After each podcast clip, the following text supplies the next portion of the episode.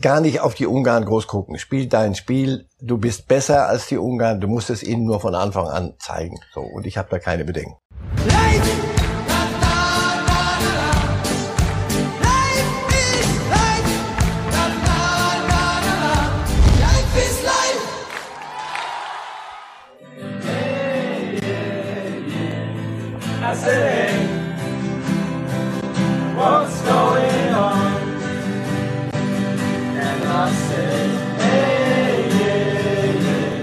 Wenn Sie jetzt ein leichtes Fiepen auf den Ohren haben, nein, das hat nichts mit der Technik hier bei Bild zu tun. Das liegt dann an den musikalischen Künsten unserer kleinen Boyband aus der Nationalmannschaft. Aber mit diesem wunderbaren Video begrüßen wir Sie hier zu Bild und zu Reif ist live und mit mir im Studio natürlich kleiner Trommelwirbel, den macht er selber. Marcel Reif, herzlich willkommen. Sie sind ja auch äh, musikalisch, glaube ich, ganz gut bewandert und das Trommeln ist da spielt ja eine Rolle. In oder? jungen Jahren. In jungen Jahren. Sie waren Schlagzeuger. Begabter. Begabter Schlagzeuger. Begabter Trommel. Das hat aber für die Stones am Ende nicht gereicht, leider. Ganz knapp. Charlie Watts war doch noch eine Spur. Okay, wir wollen auf jeden Fall, äh, und das darf man glaube ich sagen, obwohl ich das ja super finde, wie die Jungs da zusammensitzen und das ist ja Feuer, äh, Feuerlagenatmosphäre. Ja. Wenn es Teambuilding ist, dann ist es für Das ist sehr gut. Zweck. Wir wollen trotzdem hoffen, dass die Jungs äh, heute im entscheidenden Spiel in der Gruppenphase gegen Ungarn äh, fußballerisch ein bisschen mehr zu bieten haben. Meine lieben Zuschauer, äh, es gibt eine Mannschaft, die hat äh, tatsächlich schon uns alles gegeben bei dieser EM und vor allem Emotionen und deswegen wenig überraschend, dass sie heute unsere Helden des Tages sind. Die Dänen 4 zu 1, mein lieber Herr Reif, also wirklich mit einem wahren Feuerwerk äh, die Gruppenphase dann doch noch überstanden. Allerdings überraschend, nur mit drei Punkten kommt man bei dieser EM bei einer gewissen Konstellation eben auch weiter. Was ich aber einfach von Ihnen wissen will, wir dürfen bei dieser Mannschaft bis zum Ende des Turniers jegliche Neutralität, glaube ich, ablegen, weil wir sind alle Dänen-Fans, oder? Ja, nur, nur Tom Bartels darf es nicht, weil sonst das Treibnetz wieder aufjault. Nein, das muss einen ja nicht blind machen für das, was da passiert. Aber so wie sie gespielt haben, was war, was war denn daran jetzt neutral, nicht neutral zu begleiten? Das war ein, ein klasse Fußballspiel. Die haben aus dieser Fast-Katastrophe und Tragödie eine Kraft gezogen, offenbar. Absolut. Und der, dazu zu gucken, also wenn das kalt lässt, weiß ich nicht, der, der Fußball schreibt doch die schönsten Aha-Geschichten. Ja. Das war das, das Gänsehaut jetzt im Nachhinein. Absolut, ich ehrlicherweise auch gerade wieder. Ähm, nicht mehr, nicht weniger. Das äh, Problem bei diesem Turnier ist, was ja grundsätzlich toll ist und auch äh, bisher wunderbar funktioniert, egal wie weit die Dänen kommen, das Problem ist, in Kopenhagen werden sie nicht mehr spielen, auch wenn es in Kopenhagen sogar noch ein Spiel gibt. Aber so ist das nun mal bei dieser EM. Die müssen jetzt ein bisschen über die Landen ziehen. In München findet heute Abend ein kleines Fußballspiel statt und ähm, darüber wollen wir natürlich reden. Und zwar das Spiel gegen die Ungarn. Ich hörte davon. Ähm, es ist in der Tat so, es gibt ein paar Parallelen, über die wir heute reden wollen. Die allererste Parallele ist natürlich das Spiel 1954. Mal lieber Herr Reif, ähm, das ist die Gnade der frühen Geburt. Sie waren damals schon, ich glaube, Sie waren fünf ja. äh, am, am Leben. Ähm, aus welcher Sicht haben Sie damals kommentiert? Mehr aus der ungarischen Sicht oder mehr aus der deutschen Sicht? Oder? Mit fünf. ja, gar nicht. Nein, das, da waren wir doch in der Weltgeschichte unterwegs, meine Eltern und, und wir Kinder und deswegen. Die Rubrik heißt allerdings äh, bitte kein 2018. Warum? Da sind nämlich auch Parallelen. Wir erinnern uns alle an das blamable Ausscheiden äh, bei der WM in Russland damals.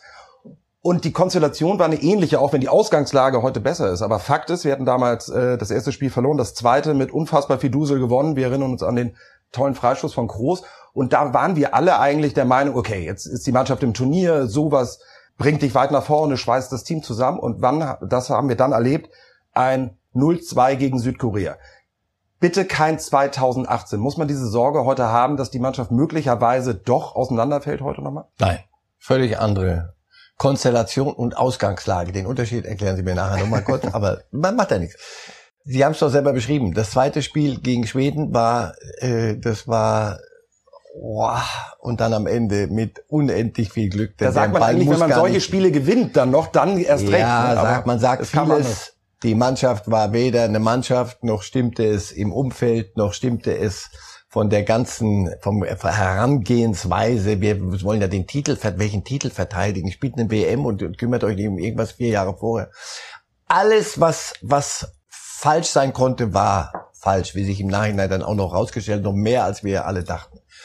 Das ist, das Spiel gegen Portugal war, war eine völlig andere Geschichte, andere Sportart. Da, da, da, da ist eine Mannschaft, die, die fußballerisch so vieles zu bieten hat, die in sich offenbar stimmig zusammengesetzt ist, die miteinander kann. Also ich könnte jetzt alles runterleiern. Mal bis kurz. Die, gegen Ungarn wird man heute Abend gewinnen und dann ist die Sache. Ich, ich will gar nicht künstlich auf eine Euphoriebremse treten, muss aber auch sagen, ich hatte das äh, große Glück, am Wochenende mit all meinen Freunden zusammen dieses Spiel zu sehen. Liebe Grüße an der Stelle an die Oppershause.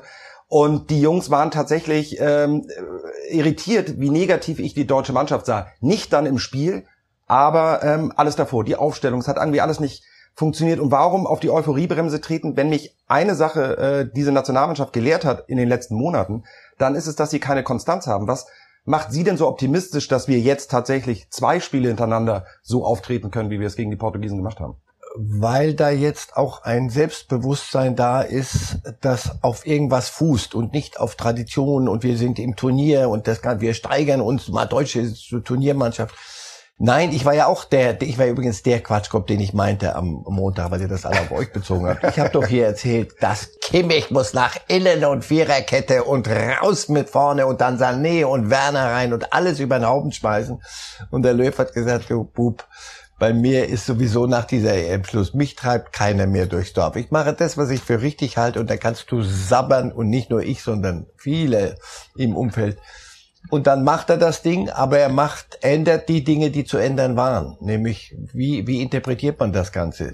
Und äh, siehe da, plötzlich habt ihr hier euren, äh, den Weltstar, der ist intelligent. Übrigens, den werdet ihr nicht kaputt kriegen, Jungs, mit Gosens. Der ist viel zu intelligent, das um sich da ein sehr, sehr irgendwo treiben zu lassen. Absolut. Der weiß und der kann das einschätzen, wo, was gerade um ihn herum passiert und dass es beim nächsten Mal schon wieder ganz anders klingen kann. Nein, das ist in sich hat das eine, eine, eine, ein Gesicht. Und jetzt, auf dem kannst du aufbauen. Selbstverständlich kannst du heute Abend in das Spiel gehen und sagen, wir haben schon 5-0 gewonnen. Die Franzosen haben sich einen abgebrochen gegen die Ungarn. Allerdings haben die das Spiel ihres Lebens gemacht, sind gerannt wie die Kanickel, weil die sechs Kilometer mehr oder was, äh, irre. Ja. Also, das werden die erstens nicht immer wieder machen. Zweitens haben die ihr, ihre Zuschauer nicht dabei, sondern es wird ein deutsches Publikum da sein in, in der Arena. Und nochmal, gar nicht auf die Ungarn groß gucken. Spiel dein Spiel.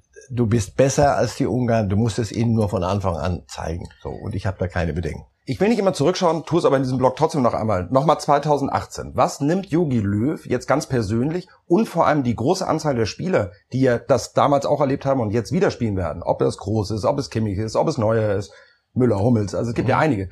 Was nehmen die mit? Glauben Sie, dass das jetzt vor dem Spiel nochmal Thema ist? Jungs, erinnert euch, es ist schon mal schiefgegangen oder spielt das gar keine Rolle, weil es einfach wirklich tatsächlich einfach im wahrsten Sinne des Wortes ein anderes Turnier ist? Aber das sind doch keine bekloppten Amöben. Die wissen doch, was sie angerichtet haben und dass sie ihm auch ein bisschen was schuldig sind. Er hat viele falsch gemacht 2018 und das Trainerteam und die ganze Entourage. Aber die, die Spieler selber haben es doch vergeigt, dass, dass, es, dass es nicht zum Angucken war. Insofern die sind ihm auch ein bisschen was schuldig. Also was nimmt man mit? Du musst dich zurück. Südkorea ist nicht, ne, ist nicht Ungarn. Die Situation ist eine völlig andere. Ehrlich, ich, ich verstehe ja, dass sie warnen vor, vor Übermut. Die sind auch vier Jahre älter geworden, die, die es führen sollen. Auch da, wer da noch in dem Alter zu Übermut neigt, dem ist ja nun gar nicht mehr zu helfen. Das sind ein paar ältere, gestandene, äh, verdiente Meister des Sports. Die wären das schon. Und zu diesen Meistern des Sports kommen wir jetzt, weil wir wollen über die Aufstellung reden. Wir haben einen aktuellen Fall, so will ich es mal nennen. Thomas Müller wird aller Voraussicht nach heute nicht spielen. Das ist doch der, der gar nicht dabei sein sollte, oder? Ja, aber den wir nun wirklich bei aller Liebe also ja, immer ja, gefordert gut, haben. Gut. Ne? Also, wir reinge äh, das wollen wir mal sagen. Deswegen, aber wir kommen zur Aufstellung, wir machen ein bisschen Spielerei. Die Frage aller Fragen, die sich erst einmal stellt, bleibt Jogi Löw bei seinem System? Von mir sehr kritisiert, mir Kulpa nochmal an der Stelle gegen Portugal, das wunderbar funktioniert. Spielen wir gegen die Ungarn heute wieder mit der Dreier-Fünfer-Kette oder wird er das System umstellen? Warum sollten wir es denn ändern? Ja, weil es beim ersten Mal schon sehr, sehr schief gegangen ist. Ja, so, aber beim okay, zweiten Mal ganz gut funktionierte. Also Wenn sie so spielen, wie sie es gespielt haben, ist das keine defensive Aufstellung, sondern... Okay, dann bleiben wir dabei, ja. ziehen unsere bisher wunderbar funktionierende Dreierkette hier rein, haben dann im Mittelfeld Toni Kroos ja. und wo ist er denn? Gündogan. Ach ja? Wo ist er denn? Äh, jedes Mal dann, dann lassen Sie ihn doch mal raus und machen Sie einen Goretzka rein. Aha. Wir haben damit auch die Frage geklärt. Kimmich bleibt auf der 6 und unser absoluter neuer Weltstar. Ähm, manche betiteln ihn schon als Weltstar Robin Gosens. So. Ähm, einmal schnell zu Gosens, bevor wir dann die Aufstellung äh, vollenden. Trauen Sie ihm auch zu gegen ein Team wie die Ungarn, diesen unglaublichen Offensivgeist, den er wirklich hatte und nochmal nicht gar nicht wegen seines Tores oder seiner zwei, das eine wurde ja leider abgepfiffen, sondern tatsächlich mit seiner ganzen Spielweise. Man hatte ja gegen die Portugiesen wirklich das Gefühl, es ist hier ein im, im Minutentakt äh, ist er da ranmarschiert. Klappt das auch gegen eine deutlich defensiver zu erwartenden äh, ungarische Mannschaft? Das wird sich zeigen. Dann, sonst ist er ja kein Weltstar. Wenn, Ah, er, wenn so. er so gut ist, wie ihr ihn macht, dann wird er das, wird er das lösen. Aber in der Tat, die Ungarn werden sich hinten reinstellen und sie werden auch die, die Außen besetzen. Die Portugiesen, das war ja zum Teil erstaunlich passiv, gerade auf Außen. Die haben nur in der Mitte alles verdichtet. Ja, das wird weniger Räume geben, aber er hat genug im Köcher, dass er das auch löst. So, wir werden äh, weiter mit Serge Gnabry auf den Weil der ähm, immer spielt. Ja, aber auch der ein oder andere, also ich wundere mich, dass er noch nicht so ganz durchgebrochen ist. Wir haben mir es fehlt, noch nicht fehlt, rühren er sehen. ist noch nicht in. Topform. Aber wir werden ja hoffentlich noch ein paar Spiele haben, insofern. Ja. So, und dann ist die Frage der Fragen, ähm, wenn Goretzka spielt, Gündogan nicht. Man könnte auch Goretzka vorne mit reinnehmen. Jetzt haben wir noch zwei Plätze frei. Und Müller wird es nicht sein. Wen tun wir denn da rein? Havertz würden Sie rauslassen nach seiner Natürlich Leistung? nicht. Nee, ich wollte nur gucken, ob Sie aufpassen. Sieben. Danke. Den Mann, den wir lieben, der trägt die Nummer sieben. Ne? Alter Spruch aus Hockeykarten. Ähm, dann haben wir jetzt aber noch einen Platz offen. Vakant, wie es so schön heißt. So. Ja. Werner wäre, wäre doch auch mal dran, aber gegen eine Mannschaft, die hinten drin steht, kann der mit seinem Tempo nichts machen, sondern der rennt sich dann da fest. Also brauchst du einen, der dribbeln kann. Und wir wollen jetzt wirklich Leroy Sané. Wir wollen es wagen. Sie wollen es wagen. Ja. Sie hatten selber und äh, das ist gar nicht. Diese Meinung haben Sie nicht exklusiv, dass er bisher gar keine Impulse gesetzt Ein hat. Joker ist im er Gegenteil. Ein Joker ist er nicht. Trauen Sie ihm zu, wenn er jetzt das Vertrauen bekäme, dass er mit ein bisschen Anlauf im Spiel dann tatsächlich für die Unterschiede sorgen kann. Weil Fakt ist, von seinen Skills her ist er natürlich einer, der drei Ungarn binden kann und das Ding alleine dann Deswegen. einmacht, ne? Und die Bayern haben doch nicht eine- eine 80 Millionen Spende irgendwo hin überwiesen und um ihn von der Straße zu holen, sondern irgendwas muss man ja in dem Jungen sehen und vielleicht liefert er ja heute Abend endlich. Aber dann lassen Sie uns einmal reden, weil das kam jetzt für mich äh, in der Tat überraschend. Aber das ist ja überraschend. eigentlich, ist ja eigentlich immer, wenn wir beide an der Taktiktafel stehen, Sie überraschen mich jedes Mal. Leon Goretzka statt äh, Ilkay Gündogan. Sie können auch Gündogan stellen, aber für mich hat Goretzka eine andere Dynamik. Wir sind groß und, und Gündogan, vor allem wenn er so spielt, wie er gespielt hat. Es könnte allerdings auch sein, dass Sané nicht spielt und dann würde Gündogan offensiver spielen, so wie er das von Guardiola verabreicht bekommt in, in bei Manchester City. Mir gefällt das jetzt besser, weil das wäre auch eine Aufstellung, wo man auf den Platz geht, und sagt, Jungs, ihr seid zwar prima, also Ungarn, aber äh, wir sind halt besser und das müsst ihr euch ganz schnell mal jetzt angucken. Deswegen, also Goretzka ist, sobald der spielfähig ist, ist der wenn er nicht völlig aus der Form gefallen ist, aber der, das ist so einer, der, der geht nicht unter ein bestimmtes Niveau, dann ist der für mich gesetzt. Ich, ich habe einen Riesenspaß an dem im Mittelfeld. Ich auch und Toni Nina. ist das Metronom, der, der so oft kritisierte und weggeredete. Einfach mal gucken, was der so kickt. Einfach mal keine Freistöße mehr schießen, das ist ja schon mal die halbe Miete. Er über die, über gut die, Fußball spielen, die aber bitte keine Freistöße Freistöße. sei gar nichts mehr. Herr Reif, ähm, der ein oder andere Zuschauer wird sich wundern, Ja. warum wir hier eine Fahne haben. Na? Ähm, das ist die Original Eckfahne von 1954, zumindest äh, laut Walter Maria Straten und dem glauben wir alles. Okay. Wir haben auch die Original WM-Bank noch unten, das machen wir aber beim nächsten Ja, Spiel gegen die Ungarn. Warum zeige ich die Eckfahne, wenn wir über Goretzka reden? Weil eine Schwachstelle habe ich dann doch irgendwie mittlerweile erkannt. Also die Standardwunder oder die Standardmaschine ist die deutsche Mannschaft noch nicht. Mit Leon Goretzka allerdings, bei jedem Standard, der muss ja nicht immer direkt aufs Tor geschossen werden, das ist kein Naturgesetz, ist der natürlich auch eine Waffe vorne drin. Oder? Ja, und Sané kann, kann sehr schöne Freistöße schießen. Also sie, sie können es ja eigentlich, sie machen es nur einfach nicht zuletzt. Sie Und Toni Kroos hat schon sensationelle Freistöße ge, ge, geschossen, aber bei Ja, wir erinnern uns, und da schließt sich der Kreis, Schweden, WM ja, 2018. bei diesem Turnier allerdings hält er sich noch sehr zurück, was das angeht. Ja, und vielleicht braucht Toni Kroos einfach Positionen, aus denen man eigentlich keine Tore schießen kann, weil aus zentraler Position war es bisher dürftig. Okay, ich nehme mit ähm, Kai Havertz, der hat, da ist, hat sich das Döschen geöffnet quasi äh, im Spiel gegen die Portugiesen. Der ist jetzt, glaube ich, Er hatte es gegen Frankreich komisch. Ja, nochmal, auch da dürfen wir wir werden es nicht erfahren, vielleicht doch später mal. Da müsste man Kollegen Löw fragen, was hat er der Mannschaft mit auf den Weg gegeben? Das war mutlos, das war boah, die Franzosen um Gottes Willen gegen Portugal hatte hatten alle eine andere Brust und Havertz war wieder der aus dem Champions League Finale. So, wer hat bei den Ungarn die größte Brust? Ich muss ehrlich gestehen, ich kann es nicht unbedingt äh, beantworten, aber meine lieben Zuschauer, deswegen haben wir uns Fachexpertise hier reingeholt. Und ich begrüße jetzt in der Sendung Thomas Doll, den ehemaligen Nationalspieler, HSV-Legende, muss ich an der Stelle sagen. Thomas, ich bin ja alter HSV-Fan. Du hast damals den HSV gerettet mit deinem Wechsel zu Lazio Rom und mit der Ablöse. Danke Lass nochmal uns so ein dafür. bisschen über den HSV Nee, über den. HSV müssen wir leider d- äh, Die haben wahrscheinlich gar keine EM-Spieler dabei. Also wir reden ja über die EM. Thomas, erstmal herzlich willkommen in der Sendung. Grüß dich, Thomas. Schön, dass du da bist. Schön im Studio. Hallo Marcel. Und warum haben wir dich heute dazu? Weil du in der Tat ausgewiesener Ungarn-Experte bist. Kein Wunder, du hast fünf Jahre in Budapest gearbeitet als Trainer von Ferenc Varos Budapest. Ich hoffe, ich habe es einigermaßen richtig ausgesprochen. Ja, und gut. Thomas, beantworte uns die erste Frage. Muss man sich ein wenig äh, Sorgen tatsächlich heute machen oder lachst du dir da heute den Arsch weg, wenn man glaubt, dass die Ungarn Deutschland schlagen können? Das ist ein guter Übergang. Nein, aber man sollte natürlich ähm, jetzt äh, nicht anfangen, nach dem tollen Spiel äh, gegen Portugal die Ungarn zu unterschätzen. Marcel hat das ja schon richtig gesagt. Sie werden natürlich auch wieder vorm 16er stehen mit allen Mann, äh, die, die ihnen zur Verfügung stehen. Aber es ist ein Unterschied ob du in Budapest spielst oder ob du in München spielst. Und ich glaube, dass die deutsche Nationalmannschaft, dass solche Mannschaften ihnen besser liegt als jetzt zum Beispiel äh, Frankreich, die permanent dort angelaufen sind, äh, keine Räume, äh, keine Läufe in die Tiefe hatten, bei gefühlten 40 Grad im Stadion. Ich denke, dass die deutsche Nationalmannschaft keine Mühe haben wird, heute dann auch sich fürs Achtelfinale zu qualifizieren. Die meisten Fußballfans, also gerade auch die des etwas älteren Semesters, verbinden mit Ungarn mhm. natürlich äh, Puschkas und Konsorten, die Jahrhundertelf aus den 50ern. Wie viel Puschkas steckt in dieser aktuellen Mannschaft? Also ist es auch eine Mannschaft, die, die technisch versiert ist oder wie manche immer glauben, die sich halt nicht mit dem internationalen Fußball äh, auskennen, so wie ich, dass es da doch mehr über den Kampf kommt? Oder ist das auch eine technisch versierte Mannschaft und auf wen muss Yogi Löw und auch wir Zuschauer heute besonders achten? Wer ist da so die entscheidende Figur? Ja, ich denke natürlich nicht, dass sie jetzt äh, den Superstar auch in ihren Reihen haben. Sie kommen schon über die über die Mannschaftsleistung, über die Kompaktheit. Marco Rossi hat ihnen ein äh, perfektes System geschneidert. Das hat man schon in der Qualifikation gesehen. In der Nation League, da haben sie für, äh, für Furore gesorgt. Wir kennen ja die Jungs aus der Bundesliga. Gulacsi, Orban, das sind klasse Fußballer. Schalai von Freiburg spielt eine richtig gute Europameisterschaft.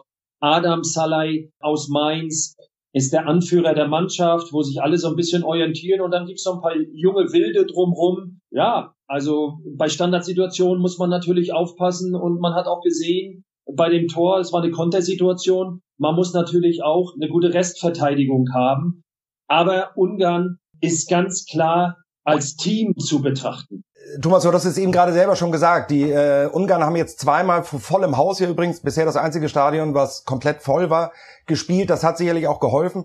Ähm, auch an Sie, Herr Reif, die Frage, ist das jetzt Wettbewerbsverzerrung, dass die Ungarn jetzt nach München müssen und in München vor, ich glaube, 14.000 Zuschauern heute spielen müssen? Also ein Geschmäckler hat das ja dann trotzdem alles irgendwie auf einmal, oder? Wir wussten doch, bevor die EM losgeht, dass wir eine Corona-EM zu, zu über uns ergehen lassen müssen.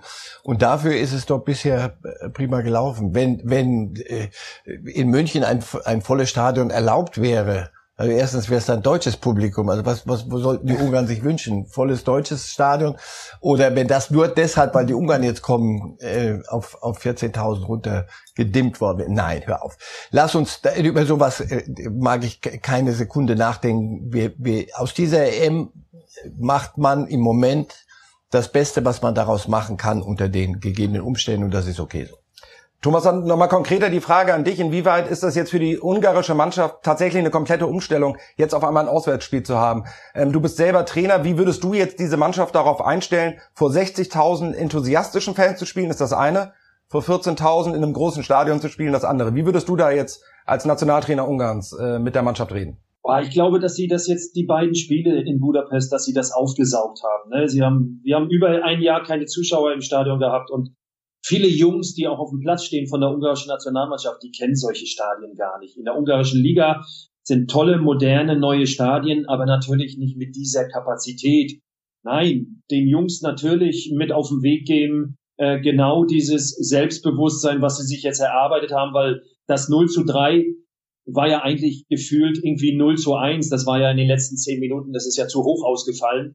Also sie wissen schon, wie sie sich zu verhalten müssen. Sie wissen, wie sie gegen diese Top-Teams in Europa äh, sich zu präsentieren haben, nämlich 110 Prozent äh, äh, geben, alle an einem Strang ziehen, äh, bis, bis zum Umfall laufen und einfach das auch genießen. Äh, welcher Spieler kommt nochmal äh, in den Genuss, in München gegen Deutschland vielleicht zu spielen bei einer Europameisterschaft. Und deshalb denke ich, dass der Druck überhaupt nicht groß ist für Ungarn.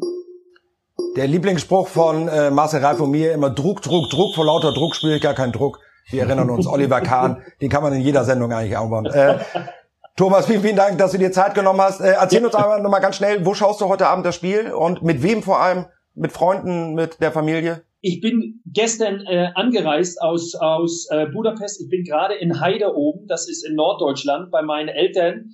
Mein Freund Andy Thom ist aus Berlin angereist und wir werden heute Abend sicherlich noch zwei Jungs begrüßen können hier aus, aus Heide. Und dann gucken wir ganz entspannt das Spiel hier in Heide und äh, hoffentlich mit einem richtig tollen Ende. Das wünschen wir uns alle. Also nochmal vielen, vielen Dank, dass du dir die Zeit genommen hast. Äh, und wenn die Ungarn weiterkommen und wir uns im Finale wiedersehen, dann schalten wir dich hundertprozentig nochmal dazu. Danke dir sehr. Okay. Tschüss, macht's gut. Ciao. Mein lieber Herr Reif, müssen wir die Zuschauer noch einmal abholen? Ich glaube ja. Also, große Diskussion. Vorschlag vom Münchner Oberbürgermeister, das Stadion heute in München in Regenbogen zu einzufärben. Warum?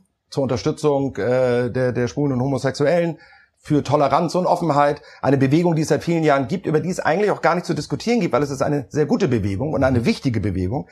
Auf einmal wird es aber Thema, denn die UEFA mischt sich mit ein.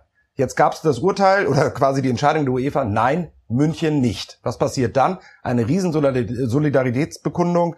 Ähm, eigentlich fast jedes gefühlte Fußballstadion in Deutschland, auf jeden Fall alle Bundesligisten machen jetzt mit.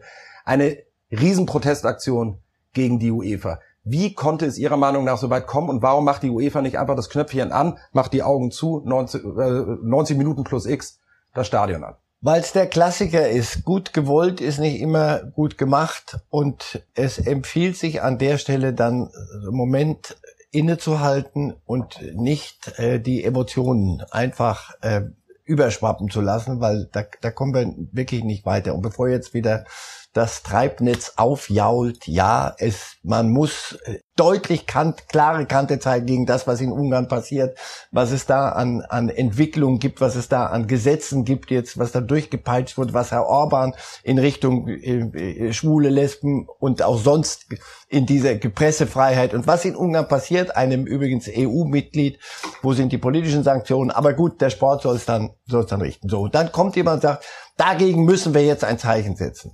Das heißt, eine politische Aktion und ja, natürlich ist der Fußball, ist der Sport nicht unpolitisch. Diese Diskussion wird, ist auch für die Katz. Daran wird sich auch nicht mehr groß was ändern. Nur es gibt Regularien machen wir es mal andersrum. Wenn die, die, die, die Münchner dieses Stadion, diese Arena von Tag eins dieser EM in Regenbogen Dann hätten wir die Diskussion wahrscheinlich hätten, ne? Na, und wenn die aufgekommen wäre, weil die UEFA jetzt gesagt hätte, aber gegen Ungarn macht ihr bitte die Lichter anders. ja, na, das hätte ich mir gern angehört. Und dann hätte ich den Aufschrei verstanden. Jetzt machst du, schauen Sie die, die, die, die Regenbogenbinde, die Manuel Neuer die trägt, von Spiel eins an. Dagegen was zu sagen ist idiotisch und, ge und geht nicht. So, das muss man sich nicht bieten lassen. Aber wenn du Regularien hast und sagst, ihr könnt doch nicht, weil nur weil es jetzt gegen Ungarn geht, machen wir da eine, eine solche Demonstration gegen einen der Mitgastgeber dieser, dieser EM. Und Ungarn ist nicht nur im Übrigen nicht ein ganzes Volk stigmatisieren, bitte. Nicht, Ungarn ist nicht nur Orban und Ungarn ist nicht Absolut. gibt auch eine große Bewegung, die, die natürlich für die Rechte von Fahren Sie mal nach Budapest, ich bin da öfter, weil mein Freund Michael Oetting da Trainer ist. Guck, guck mal, was es dort an, wie die jungen Menschen das sehen, wie, was die von Orban halten. Aber der ist gewählt und deswegen musst du, muss die UEFA kann gar nicht anders als sagen, nein, wir können nicht jetzt eine Causa Ungarn daraus machen. Das ist, stimmt nicht, sonst hast du jeden zweiten Tag eine neue Diskussion. Und das muss ich nachvollziehen können, auch wenn es mir nicht gefällt. Ich hätte Absolut. gern das Stadion so, ich hätte gern jede Aktion mitgemacht aber das muss dann leider in, in einem Rahmen Lass, bleiben und der ist so nicht gegeben. Lassen Sie uns einmal noch mal rein und in den O-Ton äh, des Münchner Oberbürgermeisters Reiter. Der hatte deutlich weniger Verständnis äh, dafür, dass das Stadion heute nicht in Regenbogen erstrahlt. Ich finde es beschämend, dass die UEFA uns hier in München verbietet, ein Zeichen für Weltoffenheit, für Toleranz, für Respekt und für Solidarität den vielen Menschen in der LGBTIQ-Community abzugeben. Ich finde es auch sehr enttäuschend, dass der Deutsche Fußballbund trotz der überragenden Zustimmung, der politischen Zustimmung hier in München, in Bayern und in der gesamten Bundesrepublik sich nicht in der Lage sah, oder sich nicht in der Lage sehen wollte, hier dieses Ergebnis zu beeinflussen. So, der Hals ist verständlich aus seiner Sicht. Ich frage Sie, und Sie haben es eigentlich schon auch beantwortet, warum denn nicht das Zeichen direkt am ersten Spieltag? Sehen Sie, dann wäre es keine politische Aktion gerichtet gegen den äh, Gegner. Aber man hätte die. Tür damit auch für die UEFA gar nicht aufgemacht, weil die Argumentation der UEFA aus Sicht der UEFA ist ja sogar einigermaßen nachvollziehbar, weil eben keine politische Aktion. Hätte man da nicht einfach ein bisschen cleverer mit weiterer Weitsicht, man wusste ja schon lange, dass wir gegen die Ungarn auf jeden Fall spielen werden. Ja, das hätte man und dann wäre vieles anders gelaufen. Nur UEFA und DFB-Bashing. Also die haben Das genug Dreck am? Stecken, ehrlich. Aber das hilft in der Diskussion nicht weiter. Leute, ich will Sie was, die Fans werden Regenbogenfähnchen haben und sie werden in München hoffentlich alles ums Stadion rum dermaßen in Regenbogen tauchen, dass die Heide wackelt. Dann hat, ist das Zeichen nämlich auch sehr schön gesetzt. Lass es uns nicht auf diesem Punkt dann zerreiben, das, die, die, das Gute, was da, was dahinter steckt. Die UEFA konnte so nicht handeln und nicht anders handeln, wenn sie nicht völlig gegen ihre eigenen Regularien verstößt. Und wir können nicht, so funktioniert Rechtsstaatlichkeit nicht. Wir können nicht, nur weil es äh, jetzt der vermeintlich gut, und dann das ist der gute Zweck ist, Das ist können er wir nicht plötzlich sagen, Ja. ah, heute gilt's, morgen gilt's, gilt's dann wieder nicht. Aber Das- was wir machen können, Herr Ralf, und deswegen zeige ich es nochmal, und das hat nichts damit zu tun, dass wir künstlich die Auflage nach oben treiben wollen. Aber gehen Sie doch einfach schnell zum Kiosk, holen sich die aktuelle Bildzeitung, tatsächlich, das ist die von heute, und zeigen auch Sie heute Fahne für Toleranz, für Freiheit und für die Rechte von Homosexuellen. Ich glaube, das sollte man sowieso jeden Tag tun, aber wenn nicht Doch. heute, wann dann? Und übrigens das auch noch schnell, bevor wir jetzt zu Holland und Bayern kommen, liebe Zuschauer, versprochen. Ich habe mir den Spaß gegönnt, mal da auf das Wetter zu schauen heute in München. Also Petrus und der liebe Gott, die haben möglicherweise, sind die auch äh, Fans der Regenbogenbewegung. Es soll tatsächlich ein bisschen regnen und die Sonne scheinen. Also das wäre natürlich die Geschichte überhaupt, wenn heute einfach, das kann auch die UEFA nicht verhindern. Nein, So. niemand. Verhindern kann man eine Sache auch nicht, dass wir jetzt über Holland und Bayern reden. Warum machen wir das? Auch da zeige ich Ihnen was. Auch da heißt es ab zum Kiosk. Titelgeschichte heute der aktuellen Sportbild. Die Wahrheit über Bayern und Holland. Holla, Tat, holla. Holla, holla. Etwas, was wir gar nicht gedacht hätten. Aber was ist der Hintergrund der Geschichte? Der Hintergrund ist, dass ähm, möglicherweise die Bayern ja bereit wären, im Jahr 2022, also nach der kommenden Saison, Lewandowski doch noch abzugeben. Da wird ordentlich gebaggert. Sein Berater Sahavi von Höhn ist ja nur der Piranha genannt. Der hat ja ohnehin Interesse, Lewandowski nochmal äh, groß zu ver verkaufen. Ähm, in der Tat würde das nur noch im Sommer kommenden Jahres gehen mit einer Ablöse. Also der Plan möglicherweise, Lewandowski im Sommer abgeben und dann sich Holland holen für eine festgeschriebene Ablöse von 75 plus X. In meinen Augen trotz Corona-Zeiten für diesen Spieler ein Schnäppchen. Für Sie auch. Ja. Aber es sind ein paar, es ist jetzt gerade äh, EM, Sommerzeit. Insofern können wir das Thema wirklich mal richtig in Ruhe äh, beleuchten. Die Wenns, die Sie da drin haben. Es geht darum, was will Lewandowski? Das ist der Weltfußballer, der hat den Bayern noch ein bisschen was zu bieten. Oder hat ihm gerade ein bisschen was geboten, hatte ich den Eindruck. Das könnte ja gerade Argument, Entschuldigung, dass Sie, aber genau das ist ja gerade möglicherweise das Argument. Jetzt habe ich den Müller-Rekord, ich habe euch zur Champions League Ja. geschossen. Ähm, Wenn also er geht, ja wenn er, wenn er sagt, Leute, ich möchte mal was anderes machen, ist die Situation da. Dann brauchst du einen Nachfolger. Wenn Lewandowski sagt, Zahavi, alles gut, hol noch ein bisschen was raus. Bei den Bayern, guck mal, ob da nicht noch was in irgendeiner Hosenfalte versteckt ist. Gib mir noch ein Millionchen mehr. Dann bleibe ich noch zwei Jahre. Und ich habe noch mindestens zwei, drei Jahre auf dem Niveau. Das müssen die Bayern auch glauben. Ja, das kann der noch. Das bringt er uns die zwei, drei Jahre. Dann muss ich Ihnen bei aller Liebe zu Holland sagen, dann würde ich never change a winning Ding, Ja, würde ich nicht so gerne da, da mitziehen. In dem Moment, wo Lewandowski sagt, Leute, ich überlege wirklich und lass uns, werden die Bayern nicht äh, sagen, wir machen jetzt schmutzige Wäsche, sondern wird man sich anständig trennen nach der Zeit, die man gemeinsam hatte. Und dann brauchst du einen Nachfolger. Und die wachsen weder auf den Bäumen, noch liegen die noch in der eigenen Jugendakademie des FC Bayern, muss man ja, auch festhalten. wenn du da einen Holland hast, kannst du dir die 75 Millionen sparen. Im Den. Übrigen das Paketchen mit den 75, da kommt noch ein bisschen, Ja, kommt ein was, bisschen dazu was dazu. für den jungen Mann selber und für den äh, alles, was um ihn rum ist. Ku- Kurze Frage, wird er der, der äh, möglicherweise bald der bestbezahlte Fußballer der Welt, wenn Ronaldo und Messi irgendwann mal aufhören sollten zu kicken? Mbappé müsste dann auch noch aufhören. Ja, so die, das ist Den haben aber die. Kragenweite. Ja, ist natürlich ist, Kategorie. Haaland hat sich so in, in allem so verdächtig gemacht, dass du ihn, ihn da oben ansiedeln Weil musst. weil wir es gerade sehen, die Bilder, also wir können die Zuschauer beruhigen, äh, Holland feiert hier nicht gerade seinen Wechsel zum FC Bayern, sondern er hat einfach im wohlverdienten Urlaub gute Laune. Das nochmal gesagt. Also auf jeden Fall modisch wäre es äh, nicht verkehrt für die Bayern, wenn er kommen würde. Ähm, da Und sorgt er- natürlich, um den Satz zu Ende zu Ja, bringen, und Entschuldigung. natürlich ist dann Holland, wenn die Bayern dann nicht nach Holland gucken, sind sie ja be bekloppt. Das ist, ist, ist ja ist Normalste von der Welt. Ob du dann alleine auf der Welt bist und suchst nach Holland oder ob da der eine oder andere auch schon gemerkt hat, dass der ein bisschen sein. was können könnte, das stelle ich mal dahin. Ja, und die Frage ist ja nicht nur, äh, wollen die Bayern Holland, sondern hat Holland Lust auf Bayern? Hat der FC Bayern diese Strahlkraft für diese Kategorie an Spielern? Hat Bayern diese Strahlkraft oder ist so ein Holland, dass der sagt, sorry, äh, München ist eine wunderschöne Stadt, aber ich brauche mehr Fame? Mehr Fame wäre, und dein Vater hat in England gespielt, Premier League ist immer so eine, so eine Sache. Und er, er ist, jetzt gibt es Spieler, wo man sagt, ah, überleg dir das nochmal mit der Premier League, das könnte Auer machen da. Das ist ein Ochse, der, den kannst du überall spielen lassen. Der kann, der wird in Spanien den spanischen Verteidigern weglaufen und der wird in England gegen die, gegen die Hühner da hinten drin, wird er, wird er sich auch durchsetzen können. Also der kann es sich wirklich äh, aussuchen. Und das, die, die, die Papenunsen werden sich nicht groß unterscheiden. Aber wir reden über vier, fünf Clubs, die, die da in Frage kommen.